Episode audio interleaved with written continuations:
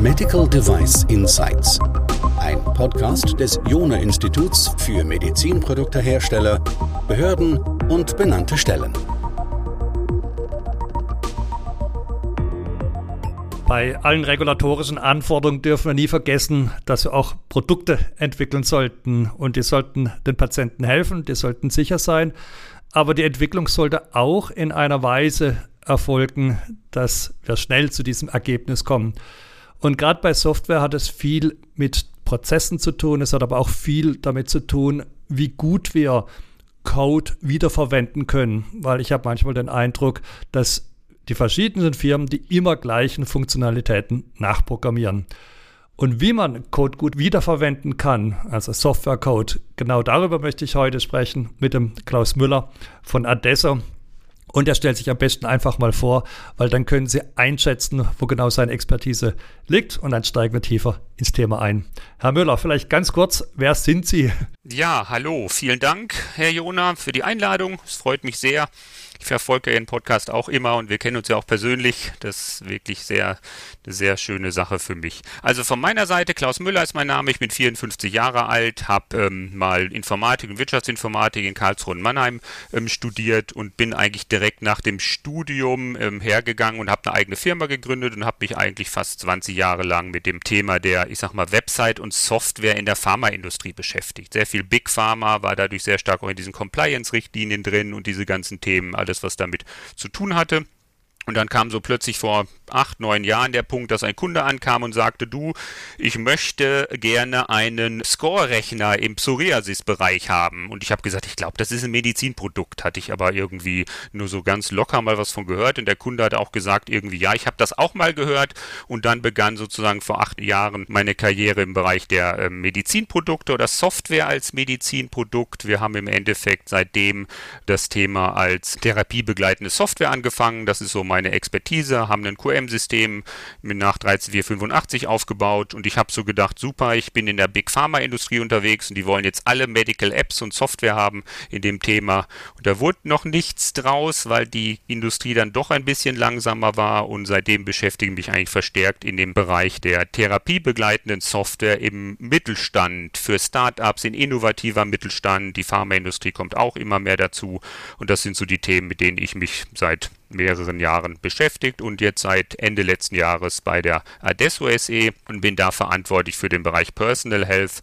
Also wir versuchen den Patienten in die Therapie oder in seine, ähm, ich sag mal, Verwaltung hört sich nicht gut an, aber in das Thema Gesundheit und Vorsorge und Wohlbefinden im Prinzip direkt mit einzubinden mit allen Themen, die dann notwendig sind, sowohl den Patienten als auch die Regulatorik zu kennen. Ja, und ich denke, da sind wir ein gutes Gespann heute, nämlich einer, der die Sache von der Entwicklungsseite wirklich aus allen Perspektiven kennengelernt hat und ich werde ein paar Fragen noch auch natürlich zum Thema Regulatorik stellen. Aber starten wir erstmal mit, dem, mit der wesentlichen Fragestellung mit rein.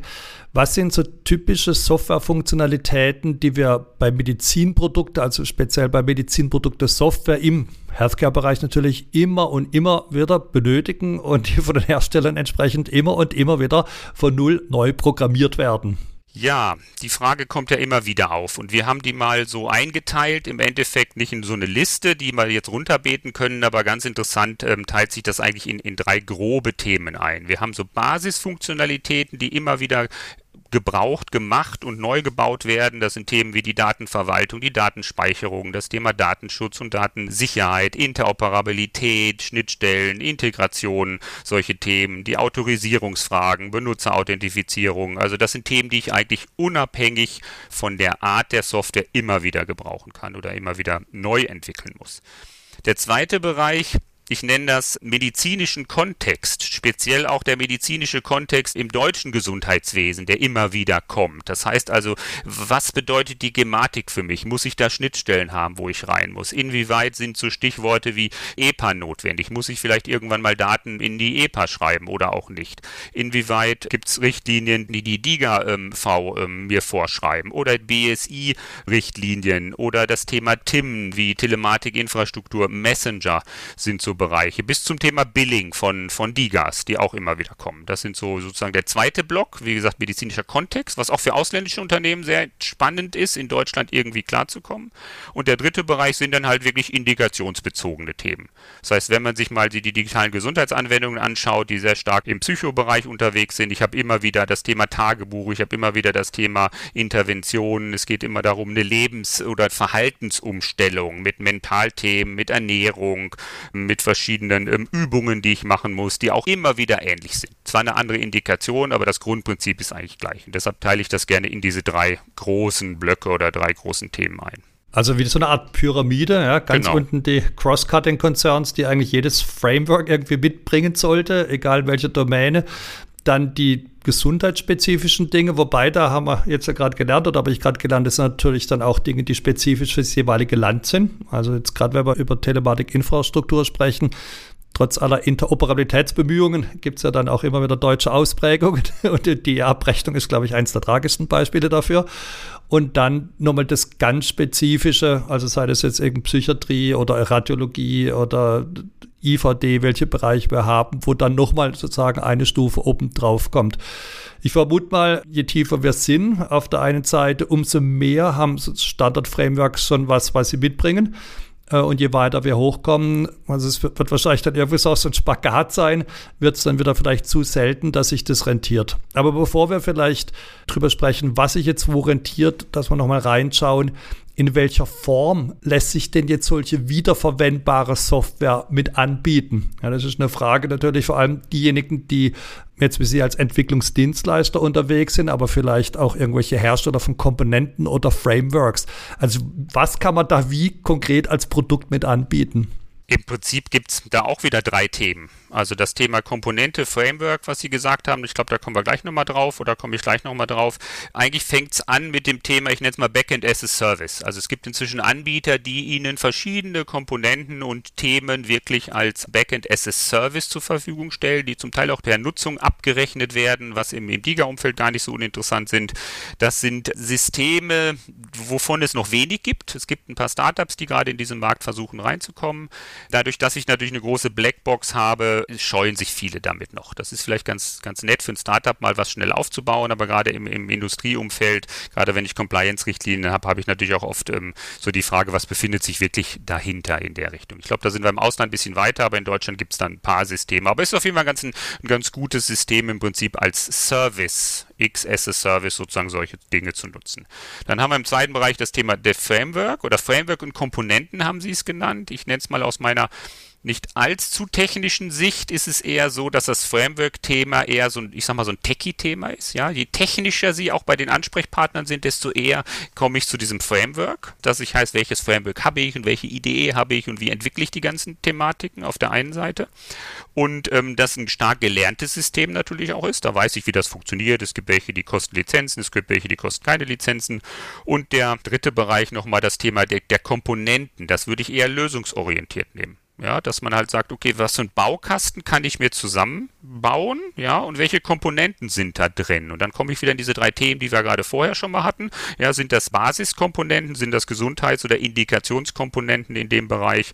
Inwieweit ist es der medizinische Kontext? Und welche Komponente gibt es schon? Oder ich sage, ich kaufe drei Komponenten und die vierte entwickle ich mit dir vielleicht zusammen. Und wenn die so gut ist, darfst du sie auch weiterverwenden und solche Themen. Also das ist ein sehr offenes System, finde ich, in diesem Komponententhema, was wir da haben. Und ich glaube, das sind so die drei Hauptthemen, die auch so am Markt unterwegs sind, wo ich mir halt auch Gedanken machen muss, wenn ich eine Anwendung oder wenn ich eine Lösung zu entwickeln habe, gehe ich halt in dieses Komponenten-Framework oder Service-Thema rein, was auch ein bisschen davon abhängt, bin ich selber in der Lage, das zu verwalten. Ja, habe ich eigene Entwickler oder will ich nur eine Lösung einkaufen? Damit haben wir eine 3x3-Matrix, also eine genau. neun Felder-Matrix, wo wir nicht auf der einen Seite die sagen die inhaltliche Seite haben, also von Querschnittsfunktionalitäten über medizinische Funktionalitäten bis indikationsspezifische und auf der anderen Seite dann den Stack haben von ja, Backend as a Service über Frameworks bis dann zu den Komponenten. Und das sind ja letztlich dann Entscheidungen, die sowohl die Anbieter betreffen, ja, wo sie sich in dieser Matrix dann einordnen wollen und umgekehrt natürlich auch die Frage, die sich die Hersteller stellen wollen, wo will ich mir was äh, sozusagen aus bestehenden Angeboten da zusammenbauen. Ich denke, wir müssen gleich noch so ein bisschen auch über so ein paar Business-Aspekte sprechen, aber bevor wir davon kommen, schränken wir vielleicht mal den Lösungsraum gegebenenfalls wieder ein bisschen ein wenn wir nämlich jetzt mal beleuchten, auf was muss man denn jetzt da achten, wenn man jetzt als Kunde, jetzt als Hersteller solche Services, solche Frameworks oder solche Komponenten mit einkauft. Also ich denke da so an Dinge wie regulatorische Vorgaben, Sub äh, poppt da bei mir hoch, Thema Risikomanagement, vielleicht auch Lizenzgeschäft. Vielleicht können wir mal diese Aspekte einzeln durchgehen. Also was wäre so aus Ihrer Sicht die wichtigen Punkte, die wir regulatorisch betrachten sollten? Gut, regulatorisch wie der Name schon sagt, ja, welche Regularien muss ich beachten, wenn ich in irgendeiner Form so einen Komponentenbaukasten einsetze? Ja, dann nehmen wir mal drei Dinge, finde ich ganz interessant. A, natürlich immer das Thema der MDR oder Medizinprodukte-Thematik. Das ist sicherlich gerade bei Komponenten nicht einfach. Ja, habe ich das als Teil meines Medizinproduktes? Muss ich das vielleicht in meinem QM-System mitverwalten oder kann ich das Ganze nur als, als Soup machen? Inwieweit sind die Menschen, die das gebaut haben, wie weit verstehen die das? Das ist so ein Thema auch, was, was sehr, sehr spannend ist in, in dem Bereich. Das Hauptthema ist Datenschutz. Ja, DSGVO, alles, was mit dem Thema ähm, Datenschutz zu tun hat, mit dem Thema der besonders schützenswerten Daten, Patientendaten, alles, was ich da habe. Ich glaube, das ist auch das Hauptrisiko im Einsatz heutzutage von Software dass das wirklich sauber ist, dass ich weiß, wovon ich da rede. Dann haben wir das Thema ähm, auch regulatorisch oder ich nenne es mal auch compliance-mäßig, gerade wenn es ähm, um die Firma geht, die es macht. Wenn ich überlege, ich habe einen amerikanischen Konzern, in welcher Cloud-Lösung bin ich möglicherweise unterwegs? Das ist ein ganz spannendes Thema. Viele arbeiten halt mit den großen Anbietern zusammen. Das darf ich aber in Deutschland nicht. Ja, habe ich ein Medizinprodukt, kann ich vielleicht auf AWS oder Google zurückgreifen? Will ich eine DIGA mal irgendwann bauen? Darf ich das Ganze, ähm, muss es ein deutscher Hyperscaler sein in dem Bereich? Wie will ich die europäischen europäischen Märkte sehen? Will ich vielleicht nach Frankreich gehen? Da habe ich nochmal wieder andere Anforderungen, auch in das Datenschutzthema. Obwohl es europäisch ist, gibt es da wieder Sonderregelungen. Also das sind Bereiche, die man beachten sollte und da auch inwieweit sozusagen der Anbieter in diesem Thema drin ist. Ich hatte da mal ein schönes Beispiel. Wir haben mal mit einem nearshorigen Partner gearbeitet, der war spezialisiert auf E-Commerce-Lösungen. Bei denen ging es nur darum, Time to Market hat 120 Prozent gezählt, Qualität war nicht so entscheidend.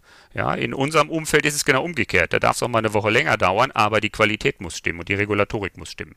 Das sind, glaube ich, Themen, die da ganz wichtig sind. Dass alles dokumentiert ist, dass das Testing dokumentiert ist, ähm, dass ich auch für diese Baukästen entsprechende Testprotokolle vorliegen, dass ich vielleicht in der Lage bin, relativ einfach die ganzen Themen auch in meine Dokumentation, in meine technische Dokumentation mit zu übernehmen. Das sind alles Fragestellungen, die man da im Vorfeld klären sollte und auf die man da insgesamt achten muss. Mhm. Das Risikomanagement Management hatten wir, ist ein großes Thema. Ich glaube, das umfasst ja, das ist ja die Klammer von allem eigentlich, um ja, das Ganze ja. zu sehen.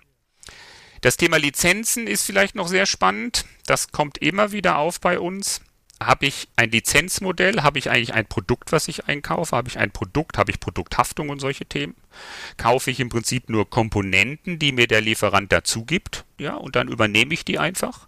Dann ist das Thema ähm, Open Source sehr spannend. Plus, was wir im Startup-Bereich immer wieder haben, ist die IP-Frage. Was ist denn, wenn ich im Prinzip, wie, wie inwieweit läuft denn der Komponentenbaukasten in die Bewertung meines Unternehmens mit ein? Das ist das, was der Investor mich fragt. Wie ist das geregelt? Was ist, wenn du nicht mehr da bist? Wie ist das geregelt? Also auch diese ganzen Themen, um im Endeffekt die Komponente als eigene Software oder als Service zu sehen in der Bewertung meines eigenen Unternehmens oder des Unternehmens, die es einsetzen. Mhm. Ich fasse ganz kurz zusammen. Also das war einmal der große Stack Medizinprodukterecht. Da würde ich vielleicht ganz kurz noch eine Ergänzung machen. Dann der Stack Datenschutzrecht, den wir mit dabei hatten.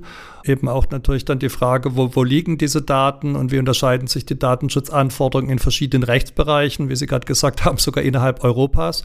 Und dann der letzte Block, den man äh, im Kopf haben sollte, Lizenzen und IP. Und damit ja auch ein bisschen verbunden das Thema Risikomanagement fürs Unternehmen. Also jetzt nicht zu verwechseln mit Risikomanagement für die Patienten, weil das wäre wieder eine Medizinprodukte rechtliche Frage.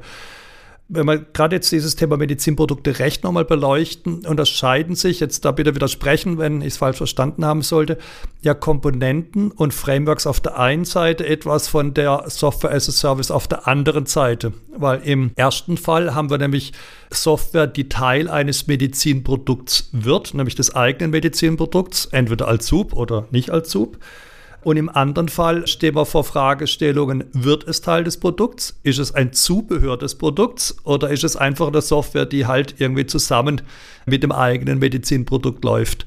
Und die haben, und das ist letztlich auch eine Frage der regulatorischen Strategie, die die Firmen betreiben müssen. Und da fließt das Thema Risikomanagement mit rein. Also je gefährlicher das Produkt ist, also je höher die Risiken sind, umso mehr wird man wahrscheinlich dazu tendieren, die Dinge selber unter Kontrolle zu haben. Und das kann man vielleicht wieder in zwei Teile unterteilen. Entweder der Kontrolle, weil es Teil des eigenen Produkts ist. Das wäre bei Frameworks und bei Komponenten wahrscheinlich einfacher der Fall. Oder weil man den Betreiber dieser Enterprise-Software gut unter Kontrolle hat. Beispielsweise, weil der zum Beispiel selber zertifiziert ist, weil man den selber auditieren kann, weil es eine hohe Transparenz dessen gibt, was man macht. Würden Sie dem so zustimmen? Genau, das sind genau die Themen, die wir da haben in dem Bereich. Deshalb auch immer wieder die erste Frage bei allen Anfragen, wer wird in Verkehrbringer von dem, was sie tun, wenn es ein Medizinprodukt ist.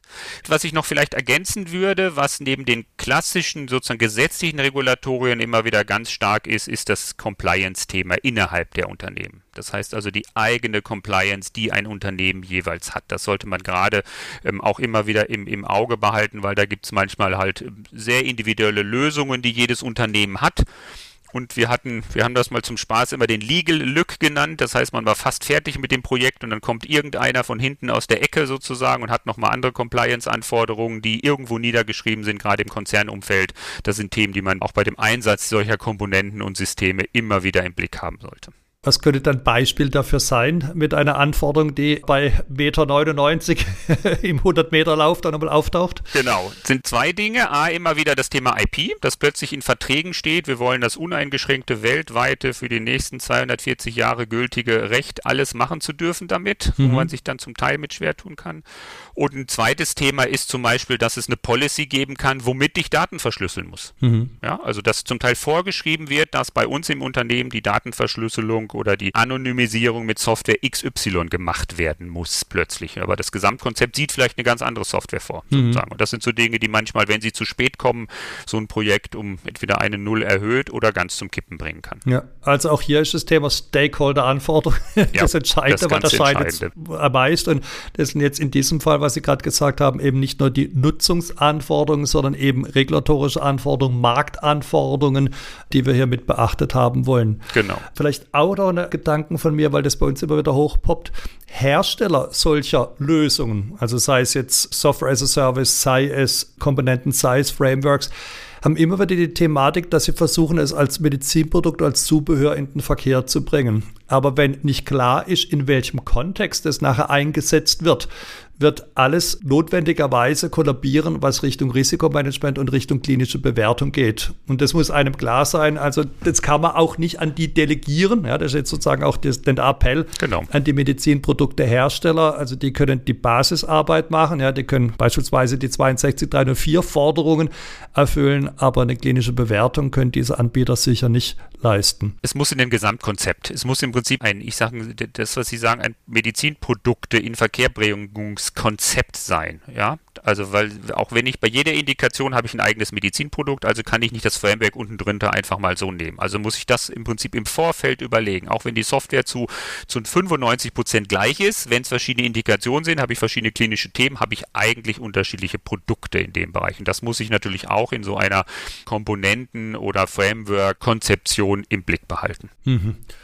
Großartig. Jetzt schauen wir vielleicht noch rein, weil Adesso geht ja dieses Thema an. Also ich will jetzt da keine Geheimnisse erfragen, aber was bieten die überhaupt an? Vielleicht mal, das wäre so die erste Frage. Und was können vielleicht auch andere Anbieter davon lernen? Was sind so vielleicht auch kommerzielle Überlegungen, die man dabei machen sollte? Auf was sollte man als Hersteller achten, wenn man so einen Anbieter wie beispielsweise Adesso auswählt?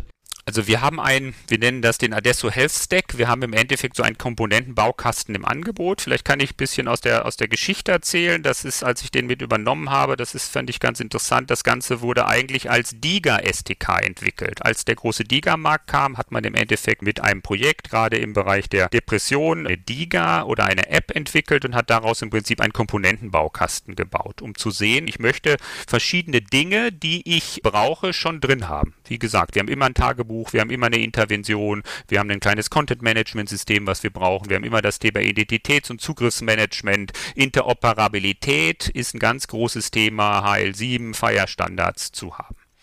Und da der Liga-Markt sich doch, ich sag mal, etwas langsamer entwickelt für die Hersteller, als wir uns auch alle das Ganze erwünscht haben, in dem Bereich haben wir oder habe ich plötzlich gemerkt, dass es doch eine große Nachfrage nach diesen Komponententhemen gibt im Bereich wirklich der Interoperabilität. Also nicht wie baue ich ein Tagebuch auf, sondern wie kann ich im Endeffekt ein Interoperabilitätsframework haben, um im Endeffekt verschiedene Anforderungen, sowohl aus dem DIGA-Bereich als auch aus dem Bereich Krankenhausförderung oder Studienthematiken, wie kann ich ganz schnell eine Studie Studien-App bauen entsprechend zu, zu haben. Und da haben wir halt diesen, diesen Komponentenbaukasten ähm, entwickelt entsprechend, um genau diese Themen abdecken zu können. Wenn wir jetzt in diesem App-Markt wieder sind, ist es sehr spannend, dass die Anfrage oder das, was eigentlich ein großes Thema ist, ist gar nicht das Indikationsspezifische, sondern genau dieser Kontext. Ja, ich muss mich jetzt doch mit der EPA beschäftigen. Wie funktioniert denn das?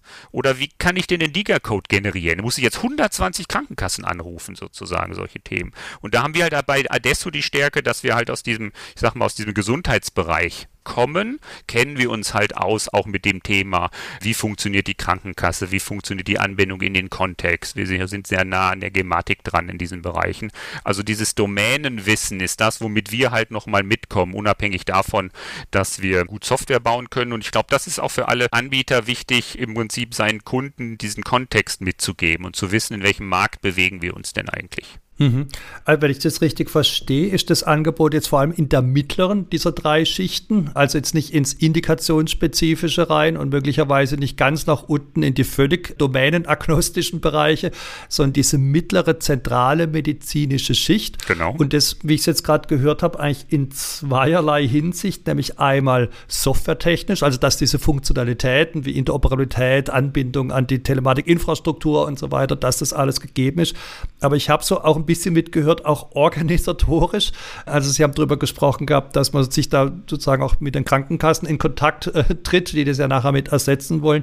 Das heißt, habe ich das richtig verstanden? Adesso bietet nicht nur Software an, sondern auch die Services dazu oder die Kontakte, die dazu notwendig sind. Können Sie da noch was zu sagen? Genau. Wir bieten auf der einen Seite die Software an und auf der anderen Seite bieten wir im Endeffekt die Beratung und die Services an, die ich auch brauche dafür. Das heißt, wie kann ich denn im Prinzip in die Krankenkassensysteme reinkommen? Mhm. Oder wie kann ich im Beratungsansatz sagen, ich bin jetzt ein Unternehmen, habe vielleicht drei oder vier Patienten-Apps, wie bringe ich die, wie konsolidiere ich die? Ich als mhm. IT-Leiter bin für die Daten und für die Software verantwortlich, wie bringe ich das in irgendeiner Form entsprechend zusammen? Mhm. Ja, wir bieten das Ganze auch im Hosting-Konzept an dass wir sagen, okay, es gibt Möglichkeiten, das Ganze auch als Cloud-Lösung zu betreiben, mhm. gehen da auch ganz bewusst nicht auf eigene Cloud-Angebote im Augenblick, sondern auf die große magentafarbenen Anbieter, dass wir wirklich sagen, in Deutschland gibt es zwei, drei Anbieter, da kommen Gott sei Dank gerade ein paar mehr noch auf den Markt, dass wir wirklich auch sagen können, im Kontext des Gesundheitswesens kriegst du im Prinzip von uns auch das Beste aus dieser Umgebung, weil wir halt den Markt einfach aus allen Richtungen kennen, aus der Vergangenheit her. Plus nochmal, dass ich in meinem Team den Patienten in den Mittelpunkt nehme, dass wir in solchen Ideation- und Discovery-Phasen wirklich auf den Patienten zugehen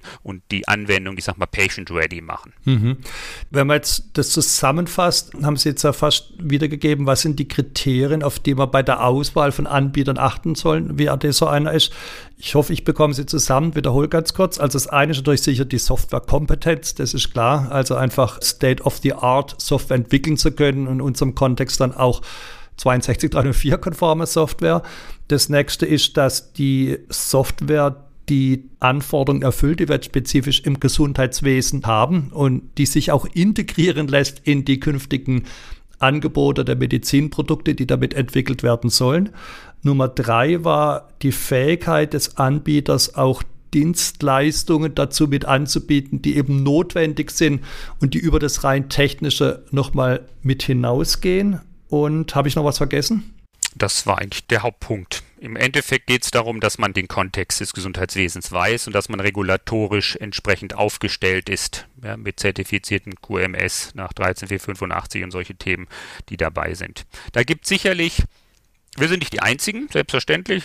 Ich muss natürlich sagen, dass wir die Besten sind, aber ähm, es gibt einige Anbieter und man muss natürlich auch schon, man sollte schauen, wer passt am besten zu mir. Mhm. Ja, wir sind jetzt ein großes Haus und sicherlich gibt es auch kleinere, wo ich vielleicht auch als Kunde sagen kann, vielleicht komme ich mit dem kleineren Team besser klar, wo ich nur drei Leute habe, die aber genau in diesem Kern sind. Ich glaube, das muss man sich anschauen, mit wem man am besten klarkommt. Das wird ein ganz wichtiges Thema in dem Bereich und dann wirklich ähm, kennt jemand eigentlich die Software, die Regulatorik und das Gesundheitsthema. Das sind die drei Bereiche, die müssen im Endeffekt beim Anbieter vorhanden sein. Großartig. Damit haben wir jetzt eine sehr gute Übersicht darüber, was Medizinproduktehersteller machen können, die also im Softwarebereich natürlich unterwegs sind und die nicht alles von Grund auf nochmal neu programmieren wollen. Also wir haben jetzt geklärt, also sozusagen Funktionalität, funktionalitätsmäßig, was man alles sich einkaufen kann. Wir haben es uns technologisch überlegt, wie man diesen Stack mit aufbaut. Wir haben Kriterien für die Auswahl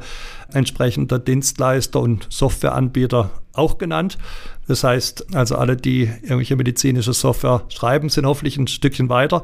Und wenn Sie gestatten, Herr Müller, würde ich auch Ihre Kontaktdaten noch mit publizieren, weil dann haben die Personen einfach die Möglichkeit, sich direkt mit denen mal kurz zu schließen und dann sich zu beschnuppern und zu entscheiden, ob das nächste Produkt mit Ihnen entwickelt wird. Selbstverständlich gerne. Vielen herzlichen Dank, Herr Müller. Ich bedanke mich. Bis bald.